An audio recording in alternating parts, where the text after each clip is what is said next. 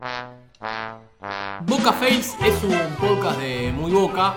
Es quizás el podcast más distendido dentro del proyecto Muy Boca. Trata de jugadores que llegaron con una expectativa al club y que después su paso por Boca no fue de la mejor manera. Como su nombre lo indica, fueron grandes fiascos. Fueron jugadores, si querés, bizarros. Yo vine aquí con, con los pensamientos de jugar en un gran equipo que, en mi opinión, de América yo creo que es, que es el número uno. Es una de las secciones que de nuestra etapa por la radio perduró y que hoy en Muy Boca Podcast la estamos llevando a cabo. Mi nombre es Tomás Nelson, estamos con Lucas Guerrero. Haciendo una de las secciones que más nos gusta hacer, ¿no? Exactamente, y con el señor Pedro Doso también. ¿Qué tal? ¿Cómo están? Sí, de las que más disfrutamos y además porque un poquito nos ensañamos con, la, con las figuras. Pero bueno, es parte de todo lo que hemos visto. Cosas muy buenas y algunas no tan buenas. Exactamente. El capítulo de hoy trata de Luis Alberto da Silva Oliveira. Luis Alberto! ¡Gol! Más conocido como Luis Alberto, que llegó al club allá por 2010 cuando en un febrero, en una época de calor estival en la República Argentina, Julio César Cáceres, otro jugador que también podría estar en esta sección. Podría estar tranquilamente. Más que nada por lo extradeportivo, me parece, quizás no tanto en la cancha. Exactamente, dejó intempestivamente eh, el club, se fue de un día para el otro, eh, creo que volvió al fútbol paraguayo y entonces Boca tenía un, hueco en ese equipo de Abel Alves que se había hecho cargo después de bueno la salida de, Coco Basile. Muy bien, Luis Alberto. Llega un central brasileño, un jugador con experiencia, con pergaminos, con una carrera sobre el lomo, habiendo jugado en Europa, habiendo tenido títulos en la selección brasileña, con todo lo que eso implica. No, no, la carrera de Luis Alberto era tremenda. Nada hacía prever lo que fue después, ¿no? Eh, Flamengo, Fluminense, Inter de Porto Alegre, Atlético Mineiro, Santos, España con Real Sociedad, Francia con Saint-Étienne. Una carrera que la verdad era impresionante. Pero si yo te digo que el primer entrenamiento el tipo llega y queda ahogado y no puede terminar la práctica, digamos que bueno, habría que haberlo pensado. Un tipo que jugó en Río de Janeiro, que entrenó claro, exacto. o sea, en pleno carnaval. En pleno carnaval, 38 grados. Resaca. Viene acá y se ahoga en Casa Amarilla. Sí, sí, sí. Recordemos venía de estar colgado en Fluminense en el último tiempo, no estaba jugando él decía que se estaba preparando igualmente con un profesional por su lado, el cuento de siempre. Bueno, llegó y en el primer entrenamiento de Abel Alves, tampoco creo que fuera un entrenador de maratonistas, ah. Eh, bueno, el tipo se ahogó y no pudo terminar la práctica. Una de las, de las tantas notas que dio hablando de su paso por Boca cuenta que cuando el mismo día que él llega en avión lo mandan por la mañana a hacerse estudios a las 6, 7 de la mañana, eh, de sacarse sangre y demás, y de ahí se va a este primer entrenamiento y él dice que es por eso ah, que le va tan mal en este primer entrenamiento, porque estaba sin dormir, con estudios médicos y, y demás. Lo mató el cambio horario. Claro, bueno, uno podría darle la razón si ve el primer partido que juega Luis Alberto con la camiseta de Boca, que es contra estudiantes en la bombonera y donde deja una buena impresión. No te digo que era un mariscal, pero cumplió, de hecho salió limpio con una pisadita en una jugada contra, contra el equipo de La Plata. Pero bueno, lo que vino después, digamos que fue bastante bajada, ¿no? Bueno, intenté hacer lo mejor, ¿no? Para ayudar al equipo y, fue una pena, ¿no? Que el final nos metieron un gol, ¿no? Yo creo que, que fue bueno por, por la parte de estar dos meses, casi tres meses sin jugar un partido oficial. Bueno, justo con la camiseta de Boca aquí en la Bambonera, jugar contra Estudiantes. Son siete partidos los que juega, nada más y nada menos, con la camiseta de Boca. Llegando en febrero, como dijimos, ¿Y se va en agosto? No, no, no, ¿qué? Ni siquiera. ¿Ni siquiera? No, en abril se va. Ah, dos meses después. Sí, sí, son dos meses. Vino con un contrato, o sea, la idea era un préstamo de cuatro meses. Algo que no existe. Claro, que ahora por, por ley no se puede hacer. Cuestión que en ese momento se podía y la idea era ver, bueno, si andás bien, quizás eh, había una opción de compra, todo.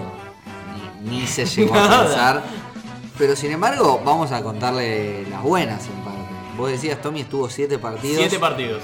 Hubo un solo partido donde Boca no solo que ganó, sino que fue el único partido donde no le hicieron goles. Acaba de ganar el superclásico del fútbol argentino. Boca. Increíble y que seguramente, y como lo ha dicho él, se va a acordar por el resto de su vida. Para algunos desmemoriados es el clásico del gol de Gary Medel, ¿no? De, los dos de goles. los dos goles de Gary Medel. En la bombonera, ese clásico que se iba a jugar un domingo, bajo una lluvia torrencial, que salen los equipos a la cancha, época de se suspende el partido, o sea, el partido se tiene que jugar igual, Sí, sí, sí. no había norma que, que lo pare, el partido comienza y era imposible. No, no, era imposible y recuerdo también que era, bueno, hacía calor ese día a pesar de la lluvia. Yo recuerdo estar en la tribuna norte media, la, Sí. la famosa Natalia Opecia. La y de, 12. claro, y de la gente salía humo. Del, por la lluvia y por el calor y secarse. Y salía humo de la tribuna, de toda la gente húmeda, digamos. Claro. Nada, era un día atroz. Imposible. Sí, sí, sí, imposible. Y que se reeditó, vos decías, unos días después, durante la semana. Un jueves. Correcto. Y con una formación muy particular. Sí, esto ya lo hemos hablado en etapa radial de Muy Boca, pero quienes recuerden aquel clásico, sea quizás el clásico de, bueno, entra en esta década que acaba de terminar o que está a punto de terminar, según cómo tomen el, el calendario, quizás con los nombres más eh, poco rutilantes de, de la historia de los últimos superclásicos. No, además hay algo bizarrísimo, que es que sumado a toda la historia No bizarra solo de del- Boca, perdón, de ni River, la sobre todo de River. sobre todo. Así terminó. Eh, pero algo más bizarro todavía, más bizarro aún que el paso por Luis Alberto, es que vos decías, Tommy, Boca intentó jugar el domingo, no pudo, jugó el jueves y el jueves tenía dos jugadores menos. O sea que tuvo que cambiar. Claro. Ibarra y Morel Rodríguez. No pudieron Los jugar. dos laterales. Correcto. El equipo de ese día de Boca terminó siendo Javi García, de cuatro eh, Ezequiel Muñoz, Sí. totalmente improvisado, la dupla central, el queridísimo inventado Luis Alberto, en saga con Breiner Bonilla, Increíble. más ni menos, otro capítulo aparte de esta sección, y de tres estaba Luciano Fabián Monzón. El mediocampo estaba Jesús Méndez de 5, Matías Jiménez por izquierda y Gary Medel por derecha Claro. de enganche un tal Riquelme, que era el que zafaba junto con Palermo de aquel equipo, y acompañando también eh, Nicolás Gaitán. Nico Gaitán coronaba eh, aquel 11 que bueno, se quedó con, con el clásico por 2 a 0 con Luis Alberto Con Valle y. Bonilla y con Valle Invicta. Sí, sí, ni más ni menos. Pero bueno, decíamos que no todo fue así para Luis Alberto. De hecho, lo decíamos, el único partido en el que Boca ganó con su presencia y después acumuló un par de resultados insólitos. Por ejemplo, un recordadísimo 4 a 4 contra Vélez en Liniers. Claro, es el día que Palermo cumple uno de los tantos Uno, sí. récords de su carrera. Sí, ya no sé cuál de tantos que rompió, pero sí, sí, sí. Después un 0 a 3 con Tigre, donde pierde una pelota increíble con Blanco que termina haciendo gol de Luna. Gana Luis Alberto. La va sacando el central. Se equivocó. Blanco. Centro de Blanco. Ahora sí, Luna para el segundo. Después está en el 1-4 contra Chacarita, Sí. un partido nefasto en cancha de Huracán. Que no sé si eh, estaba Cebolla Ciorilli es el que jugando le hace para un golazo. sí, sí. Sí. Y era la reencarnación de, bueno, Ronaldinho, porque Messi, Sí, igual en sí, 2010 ya Messi igual venía bastante bien. No, no, y que hace un gol picándola. Sí, sí, excelso. Y su último partido termina siendo en un 1 a 2 contra Central en la bombonera, donde sale en el entretiempo lesionado. Imagínense lo malo que fue ese torneo y lo mal que estaba Boca. eh, que estas dos últimas derrotas que nombraron ustedes, la de Chacarita y la de Central, fueron dos de los equipos que terminaron descendiendo ese Sí, año. sí, sí, sí, sí, O sea, increíble. imaginemos ya de por sí, de leer los nombres uno se da cuenta que la situación era bastante complicada. De mitad de cancha para adelante suena lindo, de mitad de cancha para atrás era una cosa de locos, era un carnaval. Eh, pero encima, si te das cuenta que el equipo que se va al descenso te gana 4 a 1, Victoria de Chacarita Juniors. Ganó Chacarita, ganó el Funebrero, equipo de Chacarita 4, Boca Juniors 1. Ya date cuenta que en esos años la situación era un poquito complicada. No tan complicada como eh, el rival que mencionamos antes en la última victoria, de, en la única victoria de Luis Alberto, Sí. porque termina con el descenso. Claro, exactamente. Y ese clásico tiene también eh, como colorario la frase de Abel Alves diciendo eh, Boca me sacan con los pies para adelante. Claro. Se fue también. A los dos meses eh, agarró Tito Pompey. Sí, un interinato. Dejó después de su paso por Boca eh, dos frases, Luis Alberto. Una muy elogiosa con el club, que es la que vamos a leer ahora, y otra no tanto. Habló sobre la hinchada, Luis Alberto, y decía...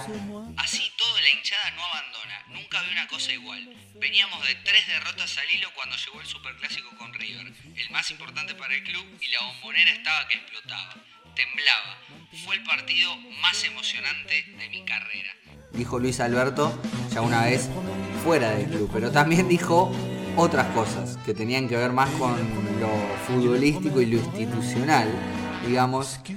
Eu não, não tive muitos, muitos amigos, é difícil você trabalhar ali. Dice que los brasileños, el trato con los brasileños no era el mismo que el de los argentinos en Brasil.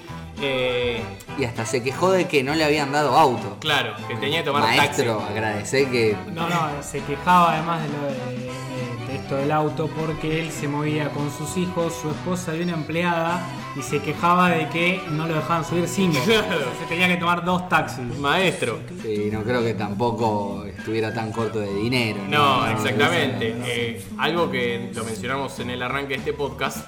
Campeón de eh, Copa Confederaciones con Brasil en el año 99. O sea, él debutó en el 97 y dos años después, eh, jugando para la selección de Brasil, gana la, la Copa Confederaciones. O sea, era un jugador que incluso fue capitán de Fluminense. Campeón de Brasileirao con Fluminense Sí. en el 2007. Estuvo en el 2008 jugando contra Boca y después, bueno, jugó Sudamericana también en el 2009.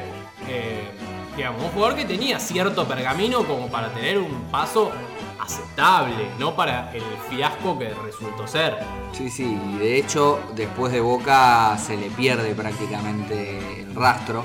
Eh, los testimonios que se pueden juntar dicen que se fue a jugar al Duque de Caixas, un equipo Claro. ignoto de Brasil, y después no se sabe más de su carrera. Luis Alberto que entra en esta especie de tridente de brasileños modernos, porque no vamos a hablar de los brasileños antiguos que pasaron con la No, de Boca, no. que tuvieron bastante, bastante éxito, caso Sí. Pablo Valentín, por ejemplo. Sí, claro que sí. Eh, pero no sé, Jorginho Paulista, Baiano, No, claro que no. eh, entran en esta, en, en- esta categoría. En el medio apareció Pedrito Yarley Claro, Gracias a Dios. es verdad. reivindicar al, al Samba. al fútbol brasileño, exactamente. ¿Cuál será el próximo brasileño que se ponga la camiseta de Boca?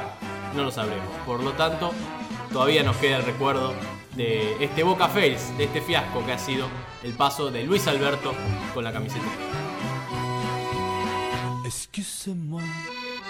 Muito bem, Luiz Alberto.